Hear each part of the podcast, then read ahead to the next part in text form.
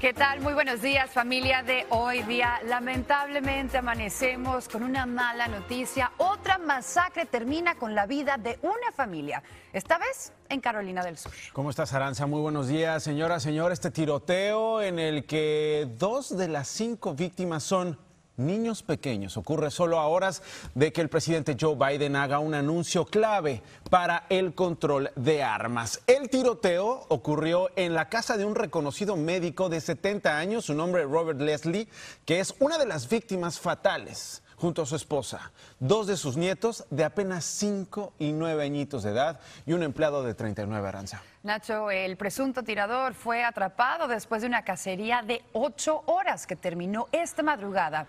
Esta persona estaría hospitalizada. ¿Cuál fue el motivo del ataque? Aún no se sabe. El médico era especialista en emergencias y dirigía un centro de cuidados paliativos. Y bueno, esta nueva masacre se suma a una racha de tiroteos que han sacudido al país durante las últimas semanas y que suman 25 muertos desde el pasado 31 de marzo. Por este motivo, el presidente Biden estaría por firmar hoy, en unos minutos, en unas horas estamos pendientes, órdenes ejecutivas para combatir la violencia con armas de fuego. Desde Washington, nuestro colega Javier Vega tiene más detalles. Javier, adelante. Sí, Nacho Aranza, buenos días. Pues efectivamente todas estas masacres incrementaban la presión sobre el presidente Biden, incluso presión desde los demócratas para que actuara sobre el tema de las armas y hoy toma cartas en el asunto. Va a anunciar una serie de medidas, la primera de ellas para intentar limitar la proliferación de las llamadas armas hechizas, es decir, aquellas que se fabrican con componentes, con partes que se pueden comprar en Internet y que evidentemente no tienen números de serie rastreables. Eso por un lado. Por el otro, también va a tratar eh, de eh, eh, emitir una propuesta para regular los estabilizadores, esto que en los hechos pueden convertir una pistola en un rifle y que un arma de esta naturaleza fue utilizada por el tirador allá en Boulder, Colorado. Finalmente va a pedir al Departamento de Justicia, en este caso, que emita una ley de alertas rojas o un modelo que puedan seguir los estados. Estas leyes de alertas rojas lo que hacen es que la policía o las autoridades, pero también los familiares de las personas puedan pedir a las cortes que no vendan las armas a estas personas si es que representan un riesgo para ellas mismas o para los demás. Hablamos con quienes están a favor y en contra de la regulación de las armas y esto fue lo que nos dijeron. Sin incluir el contenido del background check, que es bastante sencillo, bastante simple de, de pasar. Eh, pero los tiempos de espera son tan absurdos que si el FBI se demora más de tres días, existen estados que permiten que el comprador se lleve el arma. Que en realidad no es la pistola la que manda a la gente, es la persona la que va a accionar esa pistola y hay mucha gente con problemas mentales. Eso es lo que tenemos que preocuparnos. ¿Por qué tenemos tanto problema mental en este país? ¿Qué es lo que lo está causando?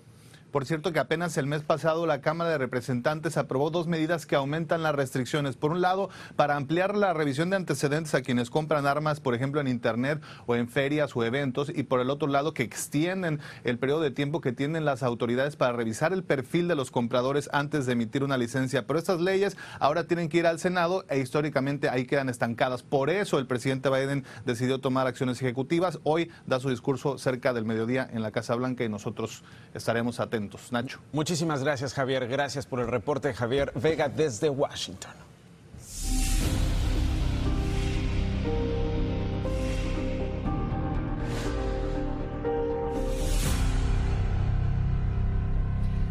Otra de las crisis en el país está ocurriendo en la frontera sur, en donde la tensión simplemente no cesa. El gobernador de Texas, Greg Abbott, denuncia presunto abuso sexual y también maltrato infantil en el refugio de menores no acompañados de San Antonio. Vladimir Flores de Telemundo 60 reporta. This facility is a health and safety nightmare. Como una pesadilla y un verdadero peligro, es como el gobernador de Texas, Greg Abbott, describió la situación en el Coliseo Freeman, lugar en el que actualmente se encuentran 1.600 menores migrantes y donde supuestamente ocurrieron los incidentes. Child abuse and neglect dijo que la Comisión de Salud y Servicios Humanos de Texas y el Departamento de Servicios Familiares recibieron varias denuncias anónimas hechas por personas que han tenido acceso a ese lugar, quienes reportaron abuso y negligencia contra los menores, entre las cuales aseguraban que menores en ese lugar han sido víctimas de agresión sexual, que no hay suficientes supervisores, que algunos de los menores no están comiendo y que aquellos con COVID-19 no están en aislamiento. Biden shut down this facility. Abbott dice que la administración de Biden debe cerrar de inmediato este albergue y que los menores deben ser colocados en un lugar donde no corran peligro. Los niños tienen comida tres veces por día, más dos snacks. La comisionada Rebeca Clay Flores, quien ha estado en ese lugar como voluntaria, inmediatamente dijo que algunas de las acusaciones son falsas. También sé que los niños que tienen COVID están en lugar separados. Además, destaca que todos los voluntarios son sometidos a una revisión de antecedentes penales antes de poder entrar. Sin embargo, dice que las acusaciones de agresión sexual sí deben de ser investigadas. En un comunicado, el Departamento de Protección a Menores confirmó que han recibido tres reportes de presunto abuso y negligencia dentro del Coliseo Freeman, donde actualmente se encuentran menores migrantes. Por su parte, el alcalde de San Antonio dijo que esas acusaciones son perturbadoras y que una investigación a fondo es necesaria. Vladimir Flores, hoy día, Noticias Telemundo. Investigación a fondo ahí y en otros refugios. Además de la presión por el flujo migratorio, en la frontera se vive el drama de la separación de las familias. Esta vez eh, voluntaria por los padres que hacen cruzar a los niños solo para que no sean deportados. Y es que hay puntos en esa porosa frontera por donde siguen llegando más menores no acompañados y también familias, tal y como nos cuenta Rogelio Moratagli. Nacho Aranza, así son las noches en Roma, Texas.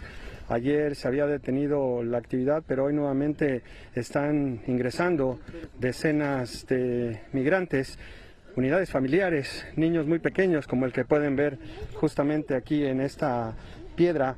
Repito, así son las noches en esta ciudad, en esta parte del río Grande, donde se vive un auténtico drama. Hoy no he visto tantos menores de edad no acompañados, niños que llegan solos enviados por sus padres, algo que ha distinguido a esta oleada migratoria, pero sí vemos que muchos están llegando, algunas mamás con lágrimas en los ojos, emocionadas de haber llegado, pero también con el miedo de haber pasado por este río que desconocen y al que le temen sin duda alguna. Pero repito, el otro drama que se está viviendo aquí es el de los menores de edad no acompañados, enviados por sus padres.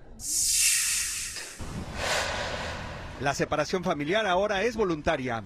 Cada vez son más los padres que después de cruzar con sus hijos y ser deportados a México, deciden enviar a los menores de edad, porque saben que si llegan solos no serán expulsados a Estados Unidos. Nos deportaron y por la necesidad de proteger a mis hijos tuve que mandarlos a ellos, tuvimos que separar la familia. Si todo sale bien, sus tres hijos, 17, 13 y 7 años, llegarán con la hermana de su esposa. Es doloroso despedirse de ellos, abrazarlos, acariciarlos, decirles de que, de que se cuiden. Para muchos es la última alternativa para ofrecer a sus hijos un futuro mejor. La verdad que ganas no le faltan a uno.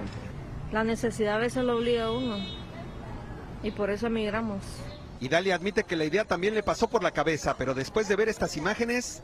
Imagínense, en eso no llegue mi hija viva, entonces prefiero tenerla aquí que va a estar segura aquí conmigo. Esta señora acaba de ser deportada. Yo no dejo mi hijo. ¿Cuándo voy a dejar mi hijo? Yo quiero estar con su papá y la niña también. Nelly trabaja con el alguacil de Star y cuenta que hace unos días encontraron abandonada a una niña con discapacidad que no podía caminar. Nos tocó ver otro grupo de menores de edad, le quiero decir entre 12 y 15 años, y entre ellos venía un niño con cieguito. Del otro lado del río, muchos padres descartan totalmente la separación voluntaria. No haría eso de mandar a mi hijo. Si yo no es con mi hijo, yo no puedo, no dentro, pues no dentro. María Julia tiene ocho años y siempre acompañada de su mamá. Lo volverá a intentar. Porque quiero ver a mi hermana, a mi, a mi sobrinito y a mi papá. En Roma, Texas, Rogelio Moratagle, hoy día Noticias Telemundo. Qué difícil situación.